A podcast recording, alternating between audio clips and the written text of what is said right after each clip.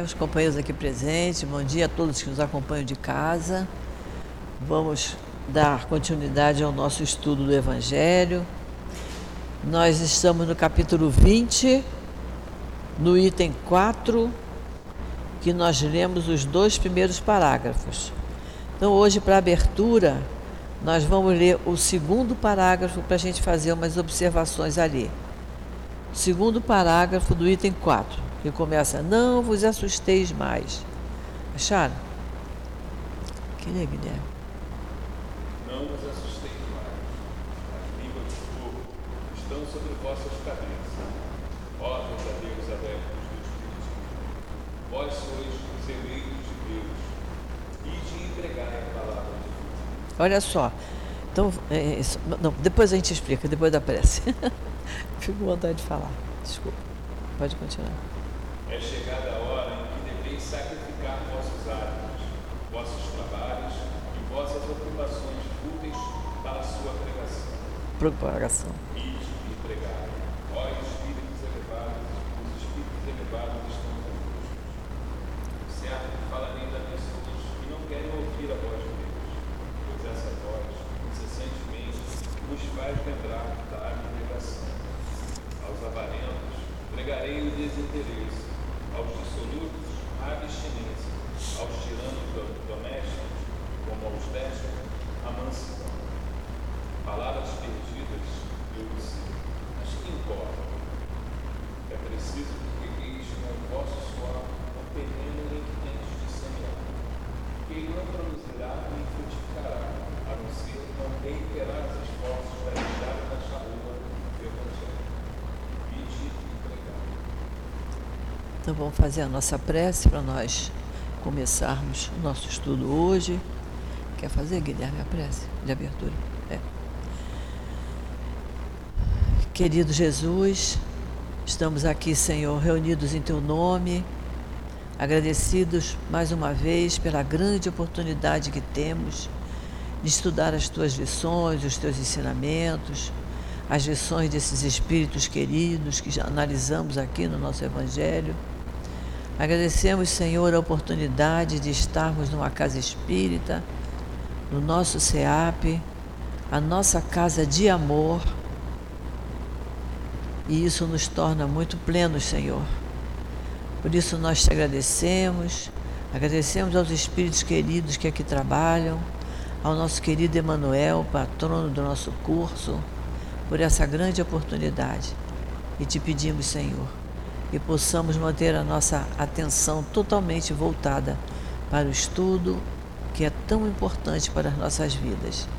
Então, Jesus, em teu nome, em nome desses espíritos queridos, em nome do nosso querido amigo altivo, em nome de Deus, nosso Pai, que pedimos permissão para iniciarmos o estudo da manhã de hoje. Graças a Deus.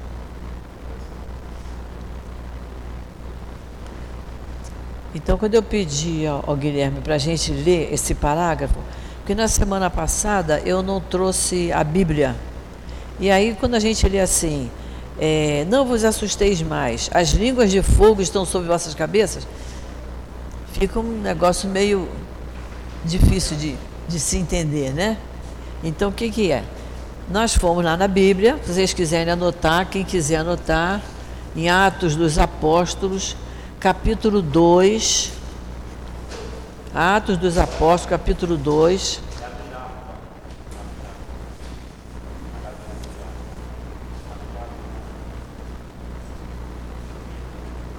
Não, é só esse pedacinho, não precisa não. É só esse pedacinho aqui que nós vamos. É, não, eu estou com a minha aqui. É. Atos dos Apóstolos, capítulo 2, versículo 1. Ele diz assim: o título é A Descida do Espírito Santo. E cumprindo-se o dia de Pentecostes, estavam todos reunidos no mesmo lugar. E de repente veio do céu um som, como um vento veemente e impetuoso, e encheu toda a casa em que estavam assentados. E foram vistas por eles línguas repartidas de fogo, as quais pousaram sobre a cabeça de cada um deles. E todos foram cheios do Espírito Santo e começaram a falar noutras línguas conforme o Espírito Santo lhes concedia que falassem. Então, por que que eu, eu semana passada eu esqueci de trazer a Bíblia e hoje eu trouxe? Porque quando a gente vê isso aqui, as línguas de fogo estão sobre vossas cabeças, a gente fica assim, que, que é isso, né? Mas está lá, está lá nos Atos dos Apóstolos, eles comemoravam é, o dia de Pentecostes, que era um dia que era comemorado 50 dias após a Páscoa, era uma, uma, uma festa, uma comemoração feita entre os judeus, em que eles chamavam de Pentecostes. E ele diz isso, lá na Bíblia está dizendo que línguas de fogo desciam e eles começavam a falar outras línguas.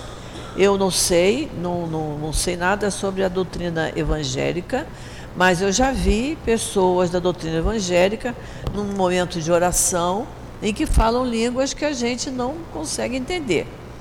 Então deve ser baseado nisso.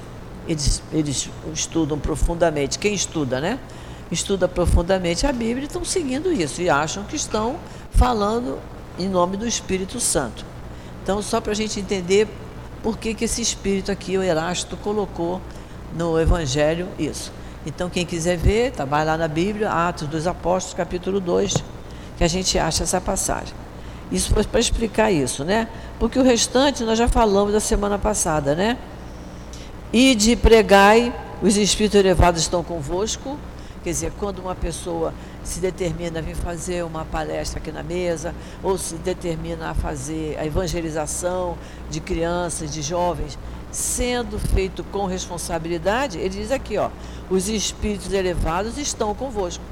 Que ninguém começa uma tarefa sem antes fazer uma oração e eles vêm para ajudar. Não é isso? Mais adiante ele diz que é, é, ele tem ideia que muitas vezes as pessoas não vão querer saber o que, o que temos a dizer. Nem todo espírita gosta de assistir palestra. Nem todo espírita vem fazer curso na casa. Porque não está ainda no ponto do interesse, mas vai chegar lá. Um dia chega lá. Não é isso? E no finalzinho ele diz aqui, olha. É, palavras perdidas, mas que importa? É preciso que regueis com o vosso suor o terreno e que tens de semear. Tudo é esforço, como a gente aprende lá, nós aprendemos no capítulo 17. Reconhece o verdadeiro espírita pelo esforço que ele faz, né? É preciso que regueis com o vosso suor o terreno que tens a semear, porque ele não produzirá nem frutificará, nem frutificará, a não ser com reiterados esforços da, charru, da enxada e da charrua evangélica. Então, quando a gente no domingo está muito frio, né? E, ou, ou, no outro dia de semana está um dia frio, chuvoso, e a gente acorda cedo e toma um cafezinho quente e vem para casa, é um esforço que a gente faz, mas é um esforço evangélico. Está dizendo aqui, é para o nosso bem. Vale a pena a gente fazer esse esforço. Não é sacrifício, né? É esforço, vale muito a pena. Então vamos continuar. Vamos lá, Guilherme. Sim, tô...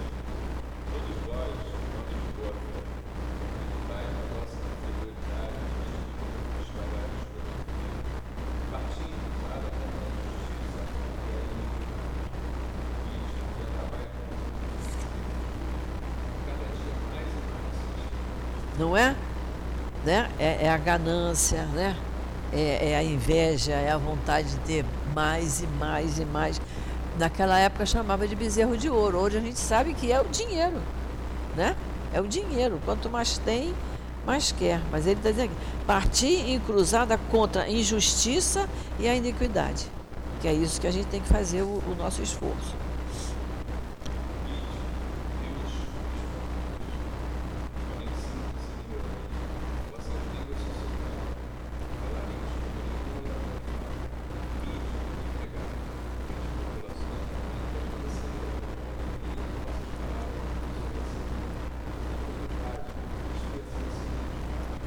Quer dizer, para a gente para dar aula, para a gente dar uma aula, para o orador vir aqui para a mesa para falar, ele não precisa ter diploma de língua portuguesa.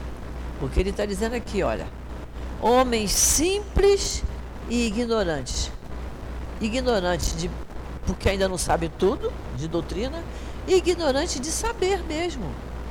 mas ele está estudando a doutrina, ele se esforça, não é? E acontece, já fiquei muitos anos da minha vida nesse trabalho de convidar pessoas para falar, da pessoa dizer assim, onde é que é o centro, hein? Então quando eu chamava para ir lá na obra social, que é lá em Magalhães, onde é que é longe, não vou não. Não estava no ponto ainda. Queria falar num centro que fosse na rua, da, na rua dele, onde ele mora, né?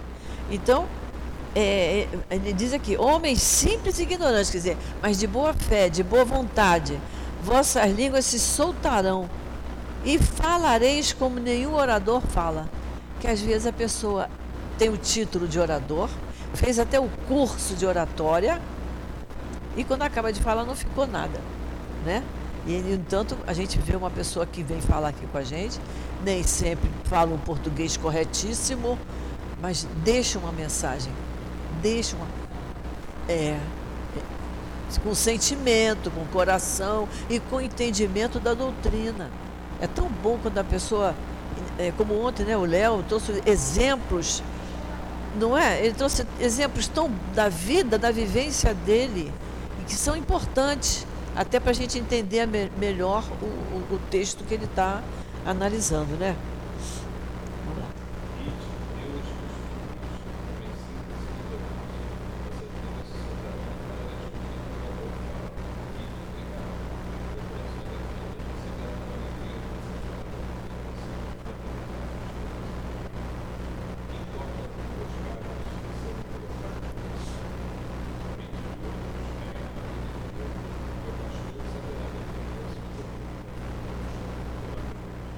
Acontece, né?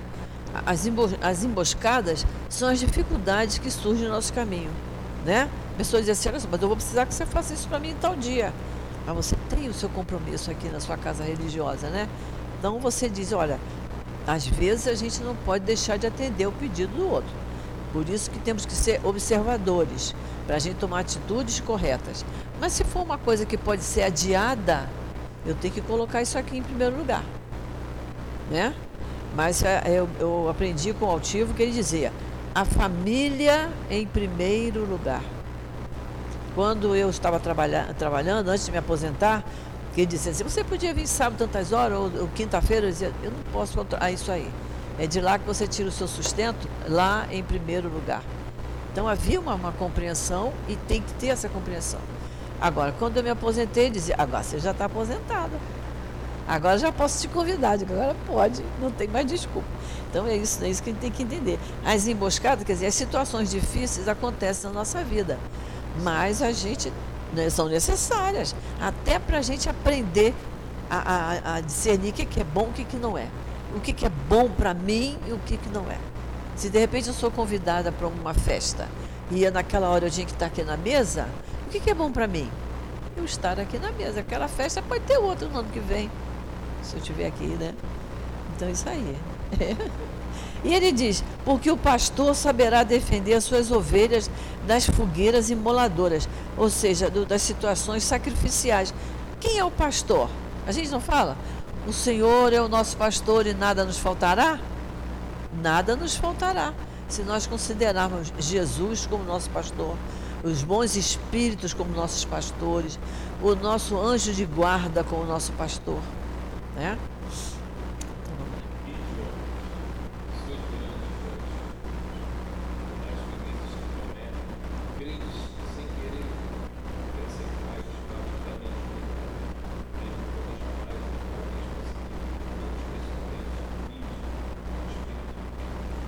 nos conduz. É, é, é, que sois grandes diante de Deus e mais felizes que Tomé. Tom, a gente não sabe da história? Tomé que tinha que ver para crer? Então, quem quiser ver, está lá no Evangelho de João. Quem quiser anotar essa passagem, Evangelho de João, capítulo 14, versículos 5 e diante, tá? E a gente vai achar lá a história do, do Tomé.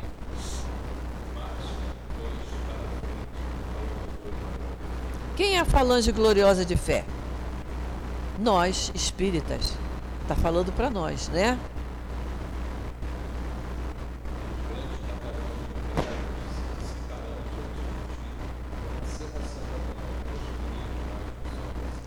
Quanto mais a gente tiver certeza do que está falando, né? Ah, eu estou falando isso porque eu estudei assim, eu estou falando isso porque eu sei. Eu sei, eu aprendi, eu entendi, eu assimilei. Então é isso aí. Quanto mais certeza eu tiver do que o que eu estou falando, eu tenho uma base, eu não estou falando da, da, minha boca, da minha cabeça, eu estou falando porque eu estudei o livro dos Espíritos, eu estudei o Evangelho, eu estudei as obras de Kardec, então eu tenho certeza do que eu estou falando. Então, quando a gente fala com essa certeza, ele diz aqui: é, os incrédulos se dissiparão diante de ti, como a serração da manhã nos primeiros raios de sol. A gente amanhece o dia, outro dia estava a serração completa. O sol veio, dissipou. Então é isso que a pessoa diz assim, poxa, fala com tanta segurança daquela, daquela, daquele determinado conceito, que o, o meu conceito ficou muito pequenininho, então ela deve ter razão. Nós temos que estudar para a gente poder fortalecer os nossos conceitos.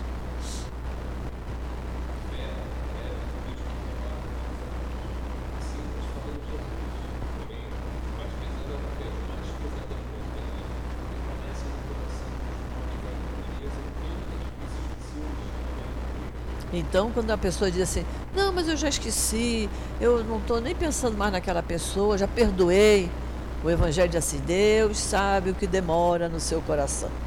Então, se a gente disser isso assim da boca para fora, mas Deus sabe que. Então, o que dizendo aqui, ó. É, permanece no coração a impureza e todos os vícios que se originam dessa impureza. Que nós precisamos nos, nos livrar disso, né?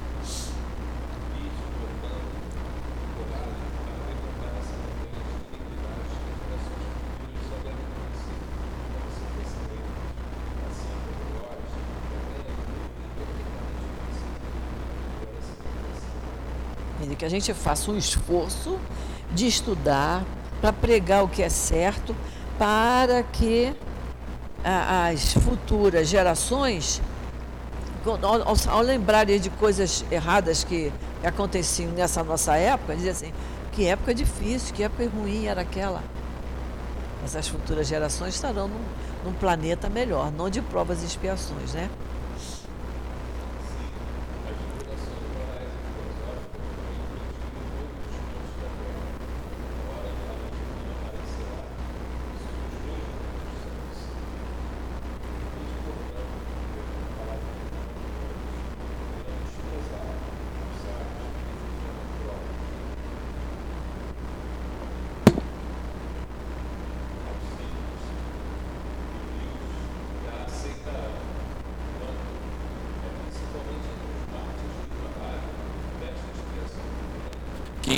Teis entusiasmo e fé. Depois, eles vos receberão com alegria, louvando e agradecendo a Deus pela santa consolação que lhes derdes, e, baixando a fronte, renderão graças pelas aflições que a terra lhes reservou. Está tá falando de um período em que a compreensão estará maior. Né? Novamente, ele, ele vai falar, que já vimos isso várias vezes, né? a palavra divina dita aos sábios, né? Eles rejeitam, eles acham que não admitem ninguém acima deles, né?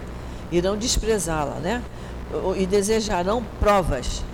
As pessoas falam, mas eu quero prova disso. E quando a gente tem fé, né? Nós temos fé em Deus, temos fé em Jesus, temos fé nos bons espíritos.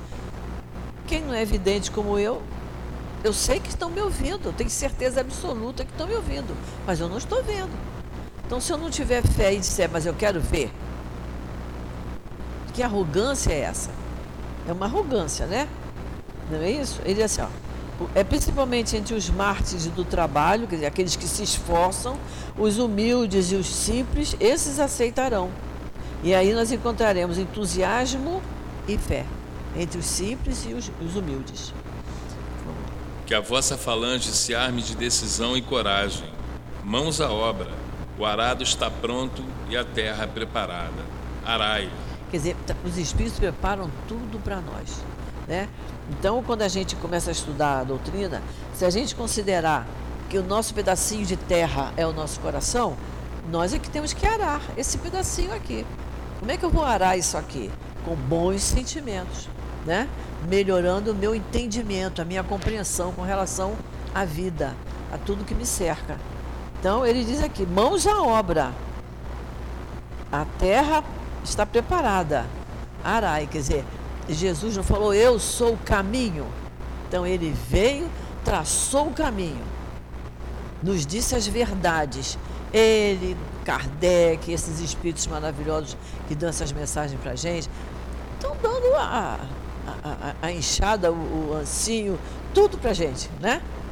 Depende só de nós. Só depende de nós. E de... Está falando conosco, espíritas, hein?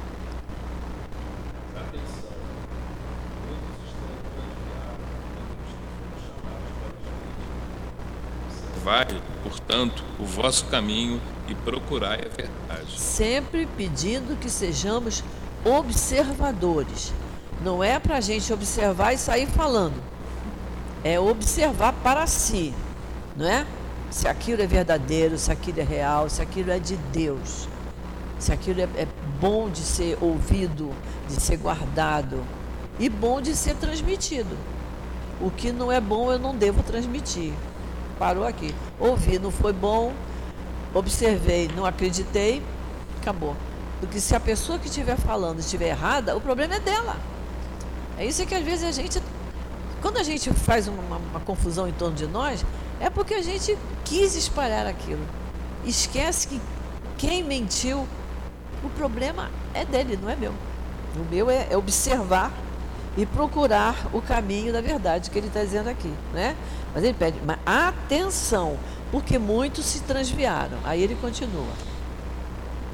Podereis então perguntar: como reconhecer os que se acham no bom caminho, se entre os que foram chamados para o espiritismo muitos se transviaram? É, como é que eu vou conhecer os que se acham no bom caminho? aqueles que perseveraram, que estudaram, que se dedicaram, que trabalharam com amor, não é? Que fizeram a sua tarefa com amor, com dedicação, respeitando os companheiros de trabalho. É isso que ele está dizendo. Que procuram entregar o bem sobre quaisquer circunstâncias, né? Exatamente, sobre qualquer circunstância. Muito bem. E nós vos responderemos: podereis reconhecê-los pelos verdadeiros princípios da caridade por eles ensinados e praticados, pelo número de aflitos a quem levem consolação, pelo seu amor ao próximo, pela sua abnegação, pelo seu desinteresse pessoal. Podereis reconhecê-los, enfim, pela vitória dos seus princípios, porque Deus quer o triunfo da sua lei, e os que seguem serão os escolhidos que vencerão. Porém, aqueles que falseiam o espírito dessa lei para satisfazerem sua vaidade e sua ambição, serão destruídos. Erasto, Anjo da Guarda do Médico, Paris, 1863. Olha como esse parágrafo é bem interessante. Quem perguntou assim, mas como é que eu vou reconhecer aquele espírita que começou e, e desistiu? Como é que eu vou reconhecer? Aí ele diz, é, reconhe reconhecidos pelos verdadeiros princípios da caridade, ensinados e praticados né? Porque é muito fácil sentar aqui e começar a falar. Sair daqui e continuar fazendo tudo o que eu fazia antes. Eu tenho que falar e praticar. É, é, o, mais, o mais importante ainda é o praticar, porque é o exemplo, né? Pelo número de aflitos, a quem leva em consolação. A nossa casa vai começar agora o trabalho de visita a pessoas doentes, né? O Newton tem falado sobre isso para as pessoas que tiverem algum parente com alguma dificuldade, é, um emocional, uma dificuldade de doença, é, a casa vai começar a fazer visita. O que, que é isso? Nós vamos levar consolação. Porque muitas das. Já trabalhei nisso muitos anos e as pessoas dizem, mas eu fiquei muito melhor. Quando vocês saíram, eu deitei, dormi, que foi uma beleza. O que, que, é isso? Você foi levar um, um, conforto espiritual, uma consolação, uma palavra de carinho. É muito importante esse trabalho, muito mesmo pelo seu amor ao próximo, pela sua abnegação, pelo seu desinteresse pessoal. O que é o desinteresse pessoal? É eu não me colocar em primeiro lugar. Nunca me colocar em primeiro lugar. Certo? É o desinteresse pessoal. Enfim, pela vitória dos seus princípios. O que, que é isso? Através do exemplo. Né? Eu estou mostrando que eu tenho esse, esse, esse rigor e eu sigo e pratico esse rigor. Porque Deus quer o triunfo da sua lei. E aí diz: E os que a seguirem serão escolhidos. Aí nós estudamos lá no capítulo 18, né? Muitos os chamados, poucos os escolhidos. Quem serão os escolhidos? Esses aqui, ó, que tiverem amor ao próximo, que tiverem abnegação, que trabalharem com desinteresse pessoal. Esses serão os escolhidos. Olha como um capítulo um puxa o outro e a gente vai entendendo cada vez mais. Não é isso? Por isso que é interessante a gente sempre lembrar. Agora, aqueles que falseiam o espírito dessa lei, por causa da sua vaidade e ambição, esses serão destruídos. Destruídos no sentido de que a felicidade deles vai ser relegada um pouco. Não agiu correto? Tudo que a gente faz errado não nos traz felicidade. Não é isso? Se eu fizer um. Eu vou costurar uma roupa e eu costurar de qualquer maneira, eu vou me sentir bem vestida com ela. Uma comida que eu fizer de qualquer maneira, eu vou me sentir bem quando eu for comer? Não ter nem coragem de oferecer para alguém. Então, tudo que eu fizer de errado, mal feito, sem amor, sem dedicação, eu mesmo vou dizer, essa coisa ficou tão ruim. Não sei por que eu fiz essa bobagem hoje, né? A gente imagina com as coisas morais, que tem uma, uma repercussão, porque um, um arroz mal feito você pode jogar fora e fazer o outro comer. Agora, um erro moral, não tem como. Então, quando ele fala aqui que é, serão destruídos, se destruirão, é no sentido de que vai ser prorrogado ali o momento de felicidade dele, porque ele não se preparou, não fez o que era correto fazer. Algum comentário desse item 4? Alguém quer falar alguma coisa? Uma mensagem grande, né, de Erasto. A missão dos espíritos. É muito bonito isso, né? A gente aprendeu que nós viemos a esse mundo, todos viemos com uma missão. Todos, né? Mas aqui ele falou da missão dos espíritas, que precisam estudar para saber pregar e exemplificar, que é importante, né? Então vamos passar para o item 5, os trabalhadores do Senhor.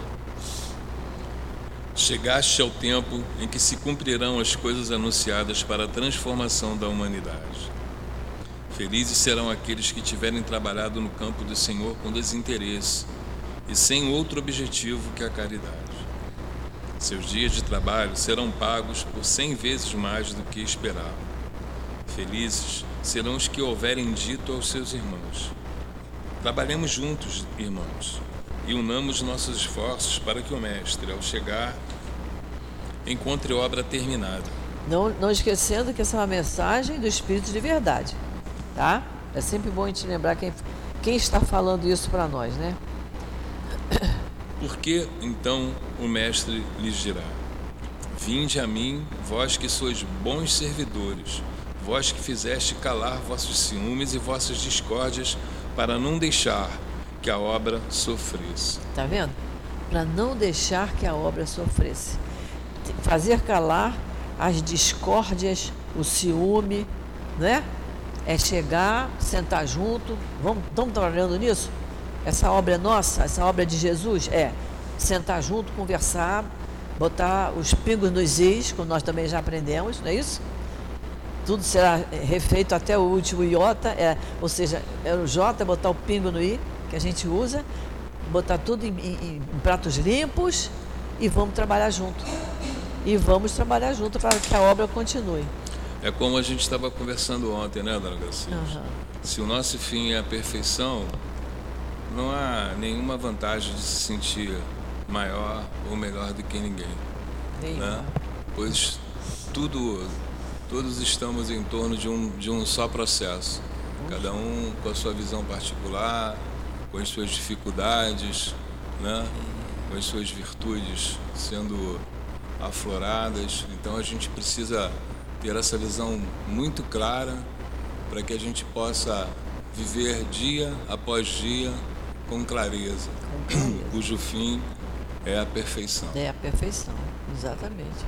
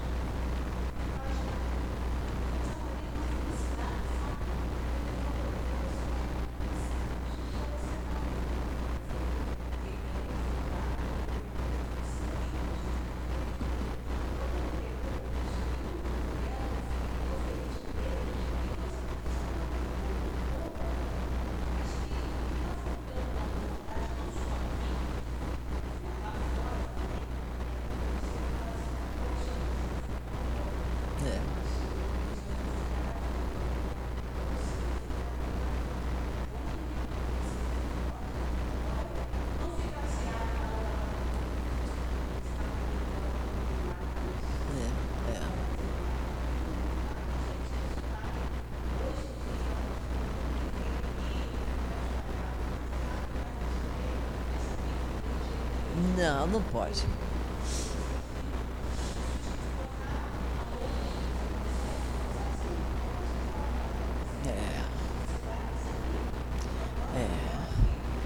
É. É. E você vê, está lá no livro dos Espíritos, né? Deus criou todos, simples e ignorantes, e todos é, prontos para o mesmo ponto de partida. Ou seja, criou todo mundo igual. Agora, cada um vai fazer da sua vida o que achar que deve, né?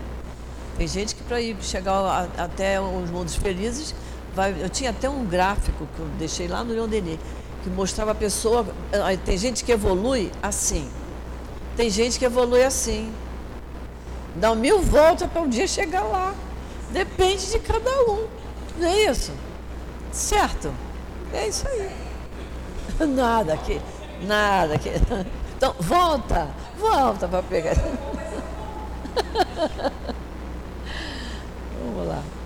Porém, infelizes daquele que, pelas suas divergências de opinião, tiverem retardada a hora da colheita, porquanto a tempestade virá e eles serão levados pelo turbilhão. Olha só que coisa interessante. Infeliz daqueles que, pelas suas divergências de opinião, a pessoa quando fica divergindo, o que, que, é isso? Você está está brigando, está tá discutindo, né? Você está perdendo tempo. Você perde tempo nas suas, por causa da divergência de opinião. Isso pode acontecer entre religiosos. A minha religião é que está com a verdade, não, mas a minha que está com. Mas a minha. Para que isso, gente? Afinal de contas, você acredita em Jesus? Acredita. Então, é o mesmo.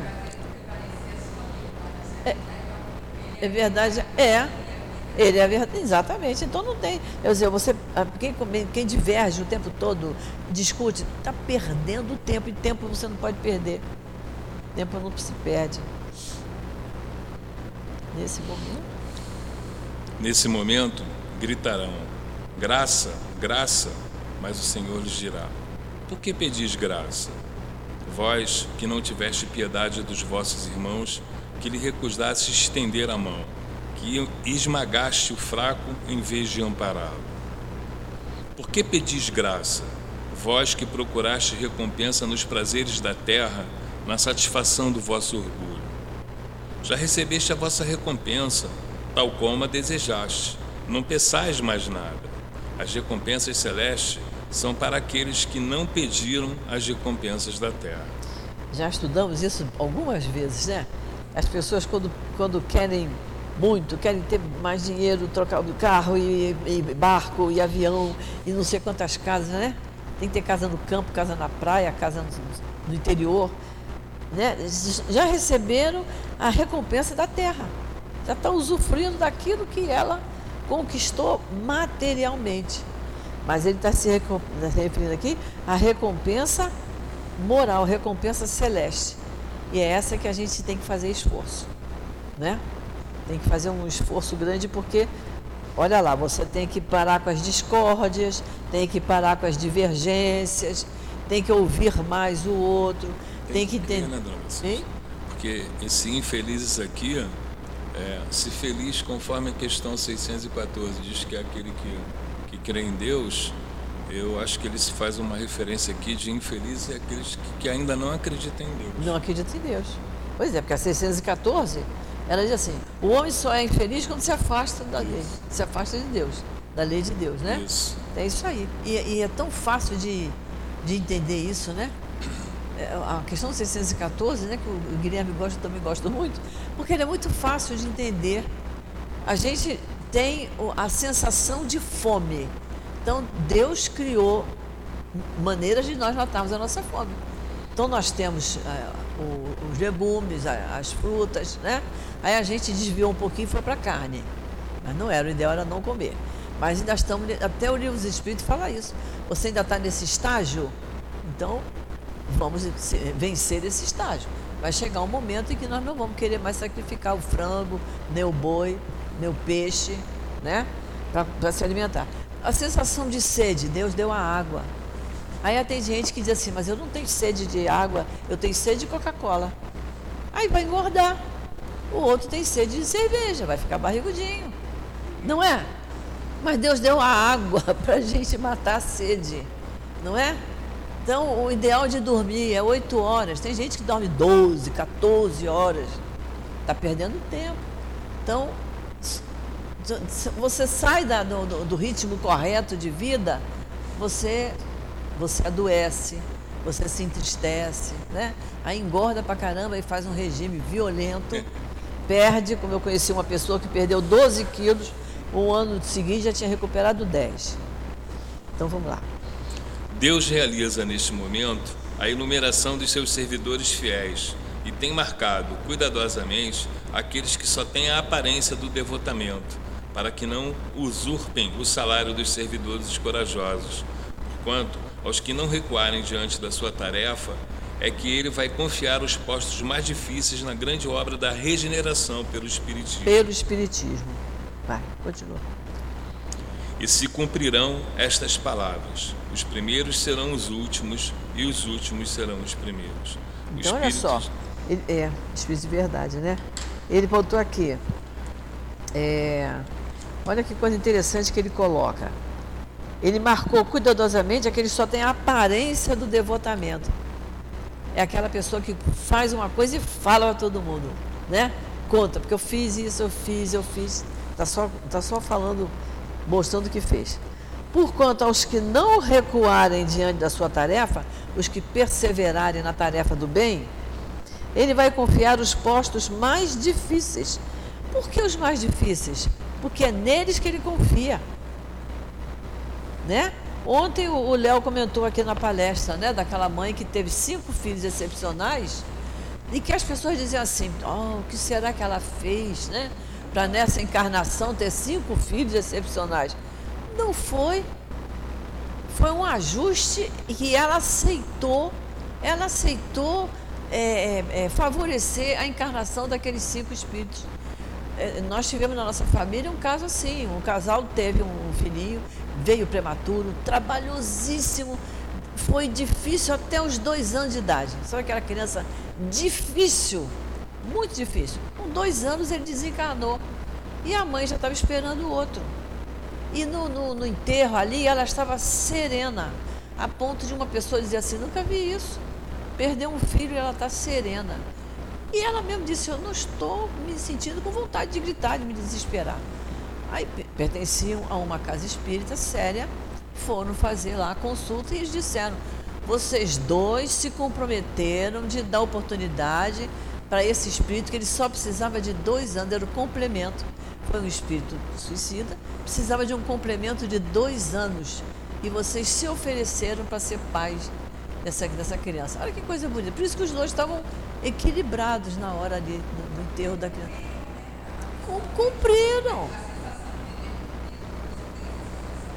Dá uma calma, dá uma calma, exatamente, que foi o que aconteceu. Então, essa, isso, o que o Léo falou ontem, é, nós também temos prova disso na nossa família. Então, é interessante que a gente estude isso. Olha como a gente, a, a oportunidade que a doutrina espírita nos dá da gente entender isso, né?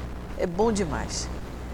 Gente, é, é, é, é muito importante. Esse finalzinho que eu queria mostrar para vocês. Por que dará os postos mais difíceis? Porque são para pessoas que, com quem ele confia e sabe que vão levar adiante aquilo. Certo? Vamos começar um pouquinho o capítulo 21. O 21 vai nos falar principalmente da observação. Só vai cair em, em cilada de lobo quem tiver desatento. Então haverá falsos cristos e falsos profetas. Vamos lá, vamos ler. Conhece-se a árvore pelo seu fruto. A árvore que produz maus frutos não é boa, e a árvore que produz bons frutos não é má, visto que cada árvore se conhece pelo seu fruto. Não se encolhem figos nos espinheiros, nem se cortam cachos de uva nas sarças. O homem de bem tira boas coisas do bom tesouro do seu coração, porque a boca fala do que o coração está cheio. Interessante, né? Quando ele fala aqui, não se colhem figos nos espinheiros, espinheiro só dá espinho, né? E nem se cortam cachos de uvas nas sarças, que é, é, o, é o matagal, né? ele fala do homem de bem, que tira coisas boas do tesouro do seu coração. Quando nós estudamos lá no capítulo 17, nós vimos uma relação do que é o homem de bem, que no final ele diz, e aqui não estão todas as questões, ainda faltava alguma coisa. Então, o homem de bem tira coisas boas do seu, que o coração dele está cheio de coisas boas. Então, tira coisas boas do tesouro do seu coração.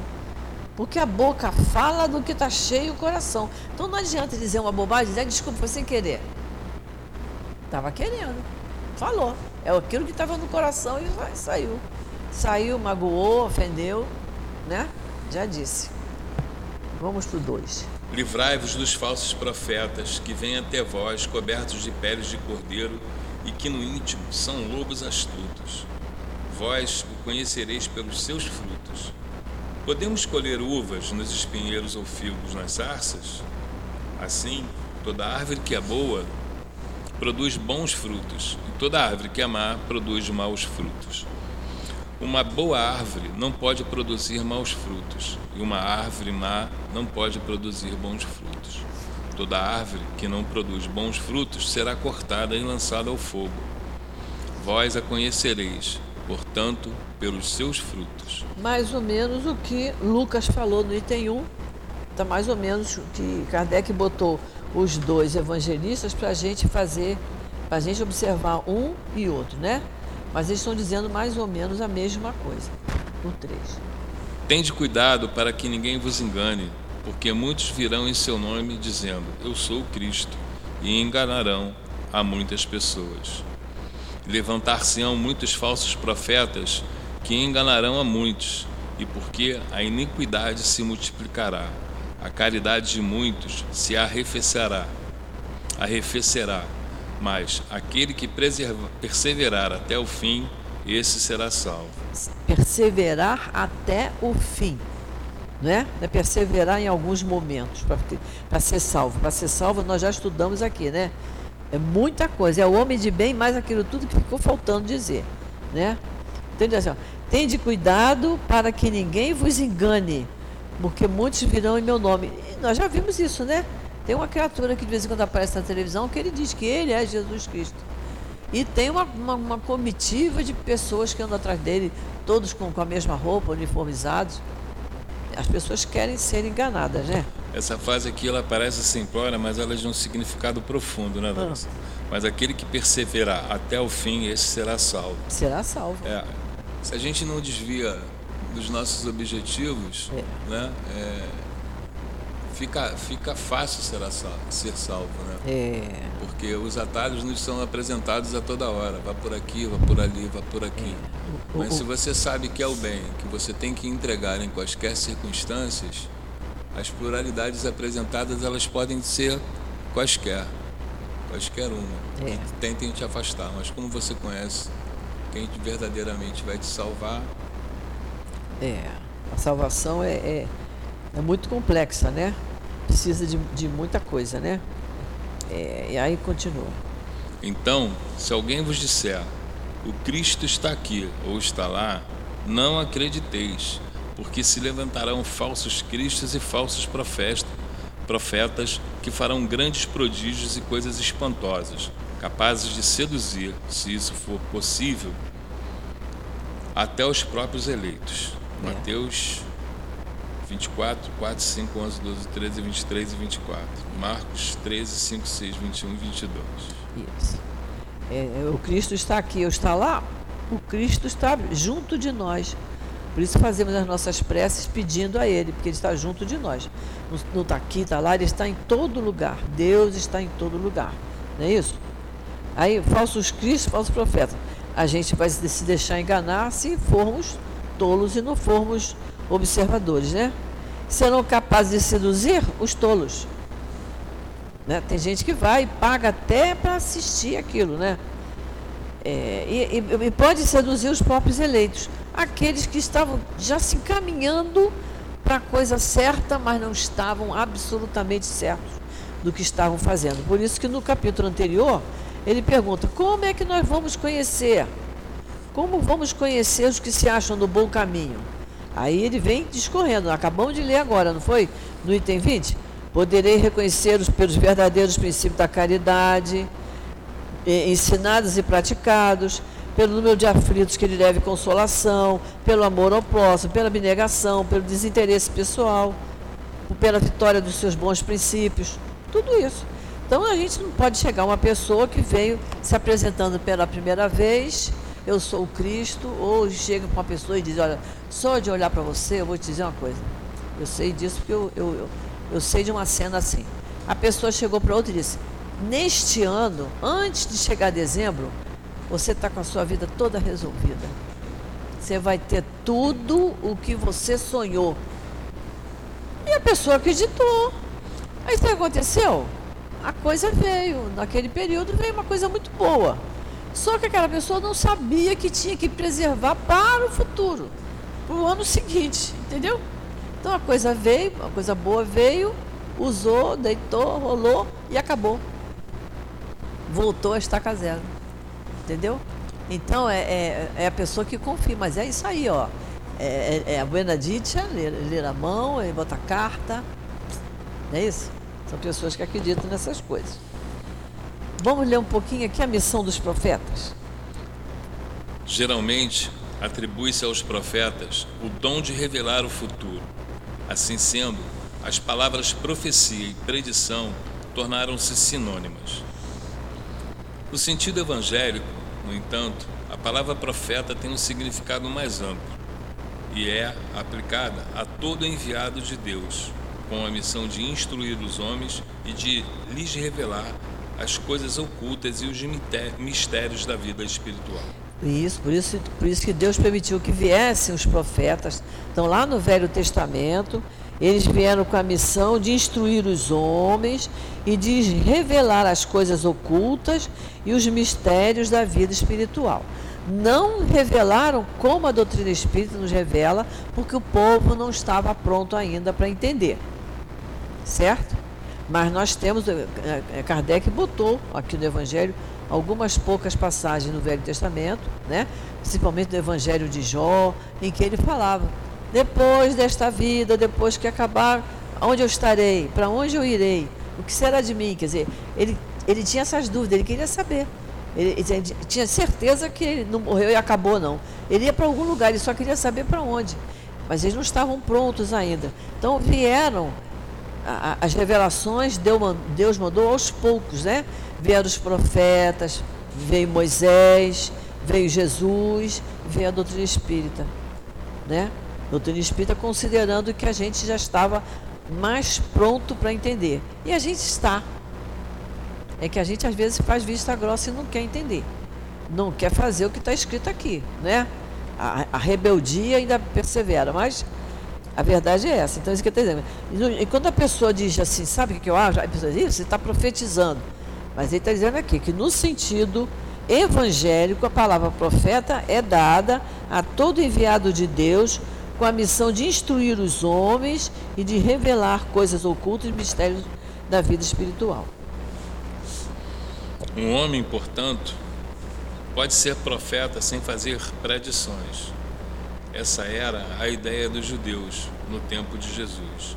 Eis porque, quando ele foi levado diante do sumo sacerdote, Caifás, os escribas e os anciões ali reunidos cuspiram em seu rosto deram-lhe socos e bofetadas, dizendo: Cristo, profetiza para nós e diz quem foi que te bateu. Viu? Eles não entendiam naquela época qual era a missão do, do, do profeta, eles não entendiam. Como Jesus tinha, o, o discurso dele era maravilhoso, então você sabe tudo, né? Então diz quem foi que te bateu, né? Fizeram essas maldades todas com ele, né? Olha, estavam juntos é, os escribas, que eram os homens cultos da época, e os anciãos, os velhos, estavam juntos ali maltratando Jesus, dando socos e bofetadas. Entretanto, houve profetas que tiveram conhecimento prévio do futuro, seja por intuição, seja por revelação providencial, a fim de fazer advertência aos homens. Bom, como essas predições se realizaram, o dom de predizer o futuro foi olhado como um dos atributos da qualidade do, de profeta. Qualidade do profeta. Vocês vejam que nós espíritas não temos essa, essa esse orgulho, né? Essa vaidade de, de dizer. Se alguém conhecer um espírita que disser assim, olha só, vai acontecer uma coisa com você, não acredite. Não acredite, porque o futuro depende exclusivamente de nós. Se eu estiver no caminho certo, eu vou me dar bem melhor na vida. Mas se eu estiver ainda devendo alguma coisa, a prova virá. Certo? Senão, todo mundo que fosse, todo, todo espírita que fosse bom, como um Chico Xavier, não, não morreria pobre, não teria a, a doença que ele tinha na, na, na, cabeça, no couro cabeludo, né? O nosso altivo não teria tido um câncer, não é isso? São coisas, são provas, tá, nesse planeta de provas e expiações, ainda tem prova para passar. Isso, eram pessoas que não deviam nada para ninguém agora, aqui, certo? Então é isso que ele está tá mostrando para nós aqui, né? Ter cuidado com isso, porque eu, eu conheço pessoas que se dizem espíritas, mas ainda vão em cartomante. Ah, porque ela acertou uma vez, teve uma vez que ela acertou. Aquilo já é feito para te testar. Acertou uma vez, é, vai acertar todas? Mas o futuro é meu, sou eu que construo. Não sei por que, que a Úrsula está rindo. Acho que você já foi. Você já deu a sua mão para ser.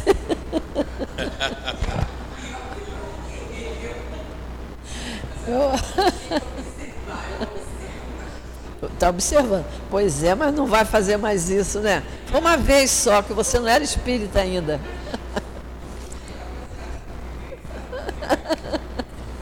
Olha só. Ah. Como essa a, a mensagem seguinte dos prodígios dos falsos profetas, a gente até pode dar uma passada ligeira nela, né?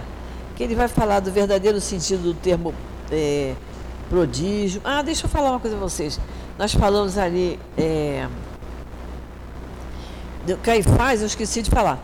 É, assim, Eis porque quando ele foi levado diante do sumo sacerdote Caifás, Caifás era um sumo sacerdote que ajudou a condenar Jesus. Que pena, né? Ajudou. O homem que tinha condições de, de, de observar, de acompanhar os passos do Cristo e ver se era preciso aquilo, se podia passar, deveria passar por aquilo. E ele.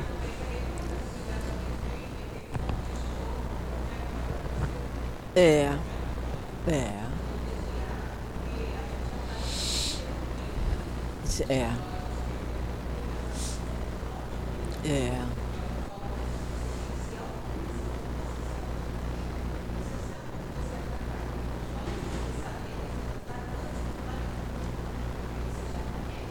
É. É.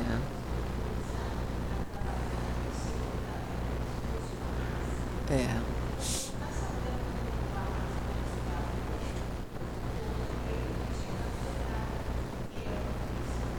É, é por isso que lá no livro dos Espíritos você tem uma, questões relativas a isso. Conhece-te a ti mesmo. Porque se, se você não se conhecer e a pessoa disser assim, mas você é vaidosa. Quem? Eu? Né? A pessoa não, não, não admite aquilo que ela não, não se avaliou ainda, certo? Gente, vamos parar por aqui, porque daqui a pouco o Newton está ali e vai ter, vai aula dele. E ainda falta muito. Mas olha só, vocês deem uma olhada em casa nesse capítulo 21. Ele é muito grande, mas como a gente tem uma semana, dá tempo, né? Uma semana dá tempo, assim, uma página por dia. Para a gente ver que esse capítulo nós não vamos nos ater muito a ele, não tá? Porque falsos cristos e falsos profetas, a gente tem uma ideia do que seja. Então tem falsos cristos entre nós encarnados, como nós acabamos de falar aqui, e tem, e, e, e tem os falsos desencarnados, que se transformam em obsessores, né? Aquele que fica buzinando no seu ouvido, você, alguma coisa me diz que eu tenho que fazer não sei o quê. É boa isso? Essa, essa buzinação é boa? É, pois é.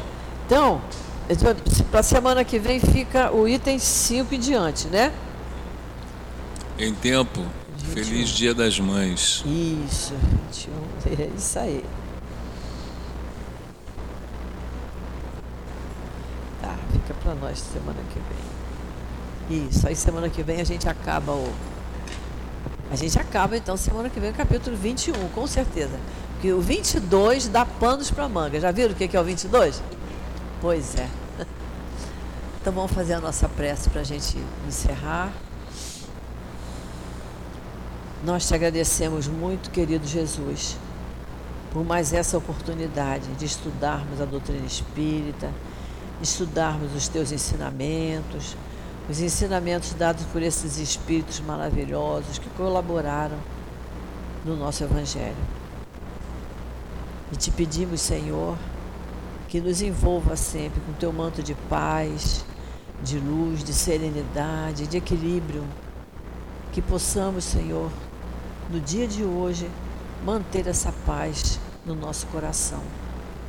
Pedimos que abençoe, Senhor, a todos nós aqui presentes, a todos que nos acompanham de casa e hoje em especial as mães. É um dia de festa, é uma festa material, mas que é um dia em que mexe muito com a sensibilidade das mães. Por isso nós te pedimos, Senhor, que envolva todos com a tua luz, com o teu carinho, com o teu amor, Senhor.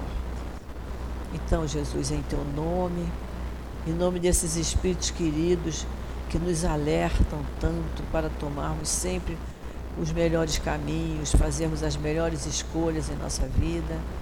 Em nome do nosso querido Altivo, do nosso querido Emanuel, Antônio de Aquino e toda essa coluna de espíritos que amparam a nossa casa. E em nome de Deus, nosso Pai, que pedimos permissão para encerrarmos o estudo do Evangelho da manhã de hoje. Graças a Deus.